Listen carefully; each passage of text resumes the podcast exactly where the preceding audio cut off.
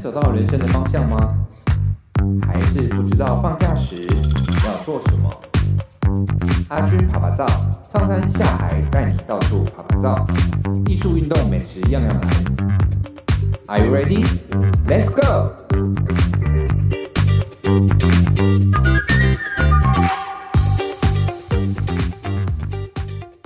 Hello，各位听众朋友们，大家好，欢迎收听阿军趴趴造，我是节目主持人阿军。今天我们邀请到的是一位刺青师李小巨，来到我们的节目现场来跟我们分享有关于他对于刺青的一些见解，跟一些他自己的关于刺青上面的一些历程。我们欢迎小巨。阿巨你好，大家好，我是我是小巨。对，然后目前在台北做刺青，跟我们介绍一下你自己的这个刺青的工作室的一个环境大概在哪？然后可能你们都是从事什么样的一个风格？这样。现在工作室在捷运万隆站，万隆站大家可能不熟，就公馆跟景美站的中间站就是万隆站。然后目前就是主要都是在做动漫类的刺青，这样子。动漫类的哦，可不可以跟我们稍微讲一下动漫类的刺青可能？哪些范畴？举例就就很简单的话，举例像《海贼王》啊，《火影忍者》啊，这些就是大家耳熟能详，《七龙珠》这些的。那甚至有一些比较更新的，什么《鬼灭之刃》啊，《东京复仇者》《咒术回战》这样子，对吧？这一些就是类似漫画啊、动画啊这些的，主要都是做这一块。那那这样听起来，其实好像在绘画上面蛮需要一些天分的。那你本身自己是科班出身的吗？我我我都很老实跟客人说，我现在都还不算会画画，对，但是就是，然后是我是读辅大体育系的，哇，对，差蛮多的，哦，就是半路出家啦，然后因缘机会下进来刺青这个行业这样子。对啊，为什么会走上刺青这一条路？当初来读体育系是为了逃离台东，我是台东人，对，然后想要考到外面的学校，本来想读餐饮，但是觉得高餐院。太严格，然后福大餐饮系太难考，所以考到就是去练练体育术科，考到体育系是为了离开台东，嗯，想来台北玩，对，然后会进入刺青圈是因为到台北开始冲浪，然后因为那个时候有个节目叫《迈阿密刺青客》，嗯，那个时候就是它是一个台湾刺青的一个很大的转捩点，嗯，对，啊那个时候觉得哇，原来有刺青这个东西，我就想说。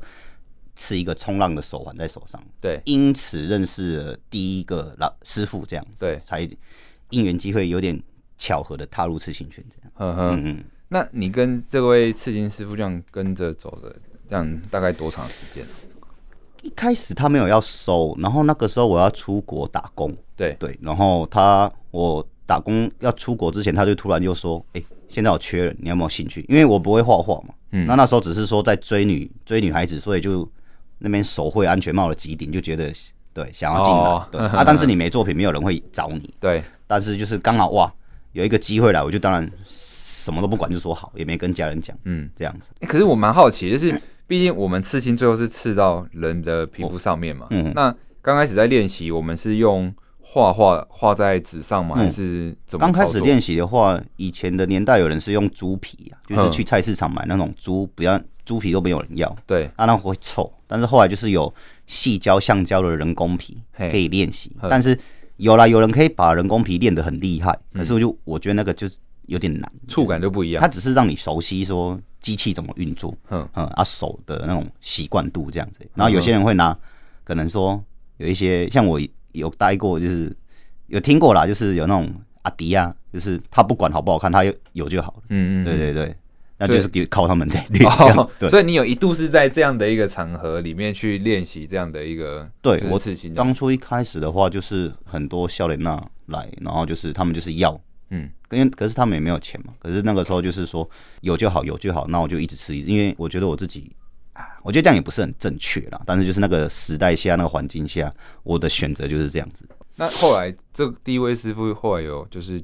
传授你什么样的一个技巧，让你在这一块上有一点大妖精啊什么的吗？其实我第一个第一间店待的，我自己比较不认真啊，自己爱玩，嗯、那时候太年轻了，对。然后后来第一间待了三年，店家股东那边有点状况，然后后来就离开那一间，嗯、到了后来就到第二间，是对，第二间是公馆的 VJ Tattoo，嗯，对。然后那郑伯明师傅他是我第二位老板，也是第二个师傅，那就在那边可能觉得年纪大了也。比较说哦好，要认真一点学，所以在那边才开始比较有点像做事情的样子。嗯哼，自己呃，在这一路是开始怎么样奠定自己的风格？你刚开始应该不会是说马上就走动漫嘛？嗯嗯。那你刚开始的在这个刺激上面，你是怎么去选择自己要学什么样的一个技巧，然后学什么样的一个风格类型的刺青？以前的话，以前的店家都比较偏向，就是说你要全开，像做工程统包一样，你就什么都要会。嗯。客人来了就是要想办法。把它留住这样子，对啊，那就是传统啊、写实啊、图腾什么都要会这样子。那以前都是这样做，能接的就接啊，真的接不动就没办法。那只是说后来会做到动漫这一块，是因为我帮我女朋友刺一个特南克斯吧。哦，那个时候比较有趣，是刺到第结束的时候是第七个小时，但是刺完整个人就是很亢奋这样子，就是觉得说，诶，为什么这个精神力在我？五六七个小时，因为如果是一般做一般的图的话，就是可能六七个小时就有点累。嗯，但是做动漫的话，那个时候当下是觉得说越做精神越好，这样就觉得有点有趣。然后又刚好台湾那个时候没有什么人这样子做，看到国外的人做动漫做到一个很夸张的境界，就想说啊啊，不然来试试看这样子。Uh huh. 对，那就慢慢慢慢运气不错，就是有推广起来。那、啊、你这样子是自己本身也有很在这一个动漫领域里面很有兴趣吗？动漫我觉得大家都爱看呐，啊，我也爱看，只是说如果要比起一些专业的在看动漫的 otaku 来说的话，我根本不算皮毛，看的太少，因为小时候没有零用钱，第四台被切掉，对，所以是是也接触不多这样子。但是自己本身对于这一块是就是有兴趣，所以在刺青上会不会是因为这样子才会精神亢奋度会比较高？我觉得很像是它那个图像，在我自己去完成它的时候，它越来越，它就是一层一层叠出来，快成型的时候，你会觉得它越来越完整，越来越像动漫的样子。对，所以我自己。会有点嗨这样子，嗯哼。但如果说真的是说哦，我真的有这么的热衷，或者是这么热爱这个东西嘛？非常坦诚的说，这对于我来说，目前就是还是工作，工作的一环。嗯哼哼，了解。不过我看最近就是做起来算是蛮有声有色，也因为动漫刺青这件事情，好像嗯，自己在刺青这一块好像也占了有一点点一席之地这样子。运气好，运气真的好。了解了解。可是我看小剧，我这个刚才在观察你，就是其实我发现你身上的刺青好像。并没有一般就是那么多，就是我们认识的刺青师身上好像这么多。嗯，那这是什么原因？然后你自己身上现在目前又有什么样的一个事情？我现在身上有第一个刺青是一个手环，海浪的手环，对，那是我第一个。然后这个是我能够踏进刺青圈的契机。嗯，对。然后第二个刺青，接下来两个是我父母的名字的最后一个字，书法字体。那这是我第二个老板帮我刺的。然后就这样子。对，对我就只有这三个刺青而已。为什么身上刺青数量只有两个？一开始在做是瞒着我家里，然后其实是瞒着我爸。对对，然后那时候也不敢太狂妄，因为家里有 比较严格啦，传统，但也很开放。其实就是对啊，但小时候自己会怕，嗯所以就也不敢太张狂那样子，对啊，那只是说后来跟我爸摊牌之后，才刺了后面两个“清河”这两个书法字。那他们知道的时候，那时候心情？就是有像你讲的这么的，应该说一开始没有吃，应该是为什么吃？因为这么老师第一个是家里嘛，如果不是用没有我爸这个存在的话，我现在应该已经吃到脖子上了。哦，但也因为这样子，我其实觉得蛮好的，就是我反而我现在并没有想要吃任何东西，我觉得这样干干净净的，我蛮喜欢的，嗯嗯，而且蛮感谢的，对吧？啊，只是说就是后面吃清河的时候，刚好跟我爸摊牌。因为那时候我觉得说好，我已经换到另外一间店家，也比较像算稳定一点点，再跟我爸谈判。然后我爸那个时候就是我在台东的客厅，我就站在那边被我爸念了快三个小时。啊，也不是生气，他只是觉得说，你既然都觉得不偷不抢，那你干嘛为什么不早点让家人知道？因为我们毕竟是家人。对啊，说实在话啦，那个年代怎么敢讲？对啊，就是给人骂啦。但是就是父亲，你感觉到你。有稍微慢慢越做越稳之后，家人会从担心到变成比较安心这样子，对，也会放手让你去做。这个两个事情，这个人生里面，他有提醒你什么样的事情吗？因为我很多人事情是，他有一个故事在才去刺嘛。嗯，那当初刺这个手环跟刺这个在手臂上的亲和两个字。嗯对，你觉得人生接下来是有没有提醒你什么事？这样，我觉得就是故事跟意义都是人去赋予的。其实说一句实在话，刺青就是装饰品，好看。然后我觉得，如果真的要定义它的话，刺青对于我来说比较像是个日记。我觉得它像你人生的日记一样，就是说你会这个图，你会想起来什么时候那个时间经历了什么事情。嗯，对。然后为什么这样子？那像像我的，我就是说，哦，第一个是我接触冲浪、踏入刺青圈的契机，对。然后第二个是我稳定的家里跟家里讲了，开始慢慢的在刺青这一个行业上比较健全的发展，这样子。对对啊，啊，你如果真的说一定每个都要有意义吗？有些人觉得就是帅啊，我觉得也 OK 啊。你们自己想清楚自己的身体、自己的钱，自己负责，对对对，都 OK。那想问一下小就，是说那自己本身有没有第三个刺青的这个想法？有，我想过，我想过说很想要刺，因为说句实在话，那个对于我们来说算是个包装。你有一些刺青多一点，其实说句实在话，客人比较乖。再来就是人都会想要装饰自己，啊，会有想，但是真的很认真思考过很久，就是我想不到要刺什么。对，很多很厉害的，我很欣赏的刺青师，他们作品很漂亮，但我真的也。并没有想要再多刺什么，就这个心境蛮奇妙。嗯，其实台湾也有一些刺青业者，他们一个刺青都没有，而且越来越多这种、哦、这种从业人员这样子。对、啊，了解了解。嗯、那想问一下小军，是说，那目前到现在你刺了那么多了，就是客人，嗯，有没有什么样的就是客人是他本身的刺青或者故事让你比较印象深刻的？我有刺过一个，其实没故事，只是那个当下的感受很深刻，就是我的客人。嗯然后有一天，他带他妈妈来，客人的妈妈应该有六十几了吧？嗯，对。然后那个时候，他妈妈就说要吃一个星星在手上，嗯，就这样。然后那个在吃的当下，妈妈有说就是啊，我先生也走了，小孩也成家立业的，我就是想来吃个青这样啊。小年轻的时候三八，那个年代不敢吃，可是现在你就可以感觉到，就是说他现在活到六十岁，他为这个家庭付出了这么多。到了今天，他终于可以做一件他小时候就想做的事情。嗯，那个当下的感触有点奇妙，就是 你在帮他完成一个他可能十八二十岁要做的事情，然后他现在已经六十，小孩成家立业，然后老公也不在了，老娘今天就是来干这件事，做自己，很酷，对啊，那个当下还蛮感动的，替他完成一个小时候的梦想，就你会感受到一个女性。他为他在台湾这种社会、这种环境下面、嗯、这种文化下面，为为一个家庭付出到今天，我、嗯、他妈老娘今天一次再来刺个亲，对吧？那个当下还蛮蛮感动。其实我觉得，在做艺术创作者或者是这种艺术从业人员，其实有时候我们可能做一件事情会做到疲乏哦，然后但是突然会在某些客人身上得到一些新的动力，再继续坚持下去，这样子。对，像就是在这个领域里面，可能。周遭的一些朋友，就像你刚开始，小聚也会觉得担心，说爸妈会不会有一些不好的看法。嗯，那像这样状况下，你自己怎么样去看待，然后怎么去克服它？还是说，呃，当朋友圈在聊这件事情的时候，你怎么跟他们讲说，刺青其实没有想象中的好或不好，而是你怎么去看待这件事情？这样。嗯嗯嗯，很多事情就不只是刺青这个行业，你说做酒店啊，还是什么的，其实我觉得都是差不多的，因为我觉得。比较真的有点问题，可能诈诈欺类的啦，对啊，因为你不偷不抢，那你这个工作可能在这个时代会受到长辈们的指引。你要做的是什么？我自己走过来的感觉就是说，你好好做，你真的把一件事情做好，那让那个成绩出来，你不要有成绩也没关系，你就至少把自己养好，对啊，不要造成别人负担。那其实。他们也是感觉，你只要很认真做一件事情，他们一定感觉到说，哦，那这个东西好像也没有那么坏。因为其实台湾现在的环境对于刺青这个行业来说，已经越来越开放，不用像以前那么严重了。嗯，但主要是说做这件事情，你总不能说你开一个刺青工作室，然后暗漆抹黑的，然后里面都是烟味，最好你的家长会相信，会会会，对啊，那你也没有一个成绩出来。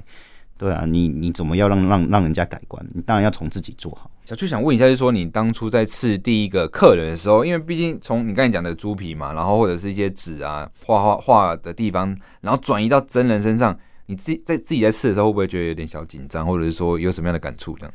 当时第一次，如果说第一次刺客人的话还好，等下可以再讲一个，就是我第一次被刺的感觉。哦，好啊。对，第一次刺客人的话，就是、嗯、因为我其实就是。赶鸭子上架，自己赶鸭子上架子，就是连练没有多久就直接吃，然后那个感觉就是说，哇，人皮好软，跟人工皮那个硬硬的感觉不一样。然后才吃一个小小的，好像是哇，那个小小的中文字吧。吃完当下回家，整个就是累瘫，累瘫，就是当下那个精神力或者是太紧绷了，对吧、啊？所以你下班的时候就整个就是瘫掉，这样子比较就这样，对、啊，然后没那么好吃。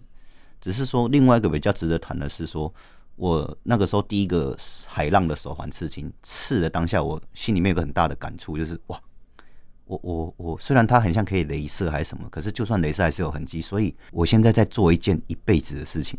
嗯，对，就是这件事情有一点点有趣，因为它下去了，就是在你的皮肤上，说实在说一句实在话啦，它那个痕迹就一辈子都在。嗯，对啊，所以就是会觉得说这件事情有点有趣，是你当下做一件一辈子的事情，就这样。对，这个比较有趣。那你会不会想跟听众朋友们讲说，就是？要刺青前要好好思考。当然，这个这个是，其实就是你现在网络很发达嘛，很多不懂的都可以上网去找。那一定很多文章都会跟你说，刺青前要注意什么，刺青前要怎么样怎么样。那一定有说要想清楚这件事情，因为它就算可以改图还什么的，它都是比较算不可逆的一个状态。对对，然后。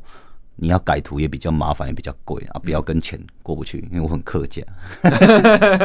对，了解。好，那诶、欸，小舅想问一下，就既然都被封封，就是在动漫刺青这一块很有，就是一一席之地，然后蛮出名的。哦、那想问一下，说在动漫刺青上面，你自己本身有没有什么样的一个跟客人建议的？就是说，哎、欸，如果他们要刺青动漫这一块的这个领域，会怎么样的一个刺青？动漫刺青现在目前客群，我觉得分成有点两种，就是很年轻，嗯，跟三十几、三十五岁以后，嗯，对，他就是拉比较广一点点，因为有一些是哦很年轻，就是最近有什么热新番很热门的就来刺，对，这样子。那有一些是可能我三四十岁了，我小时候七龙珠、天元突破。他的童年呢、啊？对，然后把他，他就是现在来把他童年刺上去。对，两种其实都一样，都一定要跟客人讲说，哦，这个刺青本来就是一件偏冲动的行为。对，动漫刺青我觉得更是。对，所以说，我比较是建议客人说，你自己想清楚。那我看完，因为我们没有招牌，我也没有在说用什么认领图这样子去推广。我只是说，客人看到我作品喜欢来找我，那我就会说，你们看清楚我的作品长怎样。你 OK？那来讲想清楚你要吃什么，我们沟通价钱谈好了，你可以回家慢慢想，你可以去比价，你可以去到处问来问去的都没关系。我们都一切都很确定，心甘情愿的在做这件事情都好，不急，反正我很好约。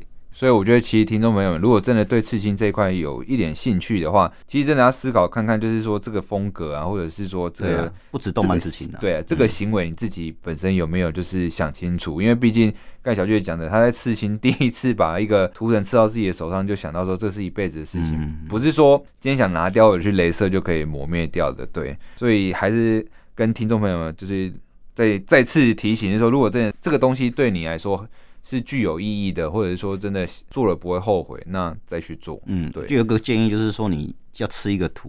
我有客人是去买纹身贴纸，嗯，先贴在身上一两个月，然后看感觉习不习惯，或者是说你就算要吃这个青，好，你这个其实刺青，你就说跟自己约定说半年后或三个月后，我再来回想我要不要再做这件事情，嗯，都 OK。对对啊，真的缓，就是就是大家确定清楚。那有没有客人是刺的位置比较特别的？哦。是我那个位置很难讲呢，位置要怎么形容？就是诶，胯下一个男生，然后他是胯下，我们就是两边排泄孔 的中间那边的胯下那边，他那个位置很难讲。对。对，髋关节还是属膝部，更里面一点点。他是要那种躺在八爪鱼上面那种姿势去吃，然后比较酷的是，就是他只是要吃，然后从头到尾都不讲话，然后有跟两个。一个大人，一个小，哎，两个大人，一个小孩在旁边，就是看，就是都不讲话，然后就是看到我们吃的时候，两个人就离开了。我当下就是说，这个是不好意思，我说我说不好意思，就是我能够好奇问一下，为什么要吃这个嘛？啊，你不方便讲没关系，他就说不方便，哦、超神秘，这真的是我遇过最神秘。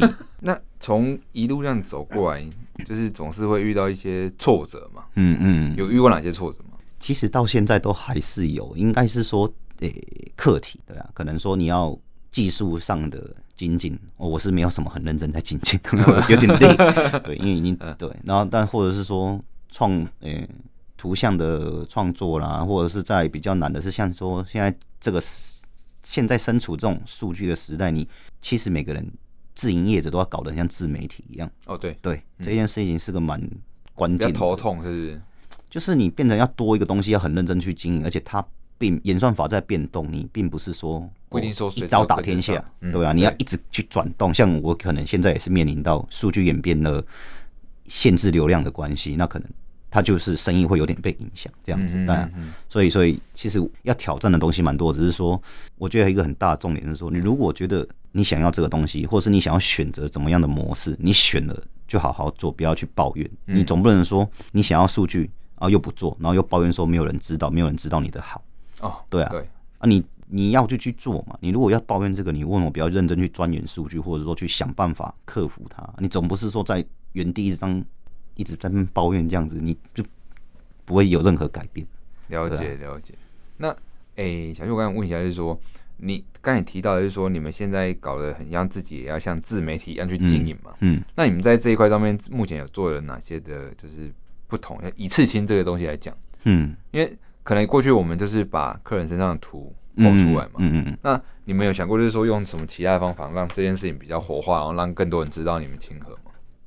哦，我还好，因为举例像以前的年代，就是 你把客人做好，靠口碑，对，然后大店路边的店面扛棒大这样子，对啊，得奖比赛什么的。那现在其实已经完全你转换了，它现在变成就是个人主义化的形象在经营，在经对啊，就是。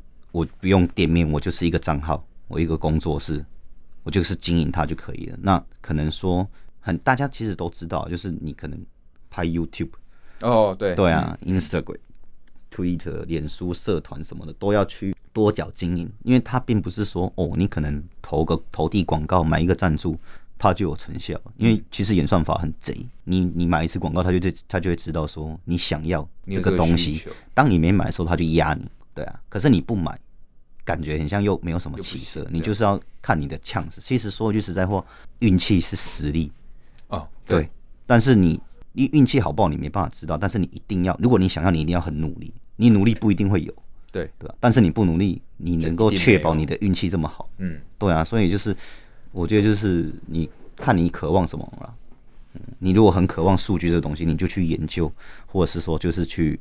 去去花钱啊，还是什么的，对吧？因为其实到现在，我当初是四五年前做这一块是运气很好，那个时机天时地利人和，对吧？刚好又有人媒体看到来采访，然后刚好客人又愿意接受，刚好又没什么人在做这一块，在台湾，所以四五年前开始做到现在。当然这中间我很努力，对，我为了数据这一块我非常努力，对吧？可是因为那三四年的时间。我觉得到现在反而就是我有点点疲乏，现在比较佛系在经营。嗯，对啊，蛮蛮特别特别。嗯，那刺的图里面有没有也让你觉得比较酷的，或者是说，哎、欸，动漫里面可能哪些角色，或者是哪些是比较热门的这样？这个对我来说都还好，哎，就是主要都是画面的调配而已。嗯，对，那那你说真的很特别的，我有过一个全背的 Jump Force。就是悟空、鲁夫跟鸣人，嗯，的大全背这样子，对啊，那个那一张吃了两年半，然后后来去比赛有得到冠军，就会觉得说哇，就是今天终于可能运气也不错了，终于今天终于用动漫刺青这个东西，你在比赛里面得到一次冠军，这样子获得一个好成，算是一个小小的里程碑啊，对啊，也感谢就是大家帮忙。那小旭在刺青的过程中，有没有刺到哪些比较有名的人？比起来好像还好哎，可是就是。恩熙俊哦，恩熙俊有看到，嗯，有，等下很像就这样吧。对，那最后一个问题问那个小，就是说，哎，那你自己在刺青上面这一块有没有什么样的一个座右铭？嗯，座右铭是没有，可是刺青对我的意义的话，它就是工作，一个运气不错，做的还蛮顺手，然后又算可以糊口为生的工作这样子。然后真正的话，像我刚刚说的，它就是日记，对吧？你说什么意义、什么艺术，我觉得那个都。大家想怎么讲都 OK 了，但对于我来说，它比较像日记。嗯，那不好意思，再额外再讲一个。那如果说有人也想要当刺青匠或者刺青师都好，那有没有什么样的一个？算是前辈去提醒后辈这样。哎、欸，各位要想清楚哦，如果想要做这一块的话，因为目前市场就是极度的饱和，大家会越来越饱和了。对啊，那其实现在以前会觉得说，哇，你朋友认识你认识做事情都很帅，哎、欸，你是做事情都很帅这样子。对，那个是以前的年代，现在是你没有认识做事情的，你有点奇怪哦。就是因为现在哦，网络发达，然后技术的普及，加上资讯的取得太容易了，所以。要做刺青这件事情，说一句实在话，比要做美发还要轻松。嗯，对，非常容易。但是说你当然可以赚快钱进来骗一骗，便宜有的做就做，有的赚就赚也 OK。其实我觉得那个是选择不的问题，对啊。那你想要很认真的话也可以，但是也是蛮辛苦的，只是说你自己要准备好了。就是做刺青，其实做刺青现在也比较有点像斜杠的感觉啊，嗯，对，现在已经不是那种跨领域啊，干嘛？对，没错，对啊，它其实很多元的。他可有些人会觉得，有些前辈会觉得这样子不好还是什么，可是这就是时代。好的，那我们今天很谢谢，就是小聚来到我们的节目现场来跟我们分享有关那么多有关于刺青，还有他动漫刺青跟以及他自己对于刺青这个份工作的一些看法。我们谢谢小聚，好，谢谢大家。